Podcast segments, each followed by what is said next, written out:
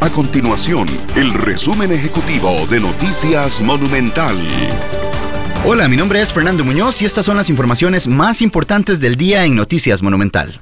El gobierno costarricense reconoció que la situación enfrentada en las fronteras con Nicaragua y Honduras, cerrada para los transportistas nacionales, podría ocasionar algún tipo de desabastecimiento y el incremento en el precio de algunos productos. Desde el Ministerio de Comercio Exterior fueron enfáticos en que aún esto no es un problema real, pero sí son proyecciones a tomar en cuenta.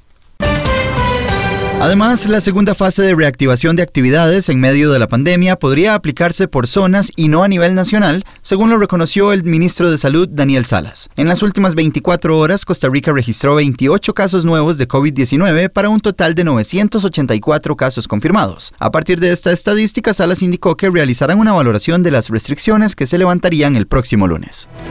Estas y otras informaciones las puede encontrar en nuestro sitio web www.monumental.co.cr. Nuestro compromiso es mantener a Costa Rica informada. Esto fue el resumen ejecutivo de Noticias Monumental.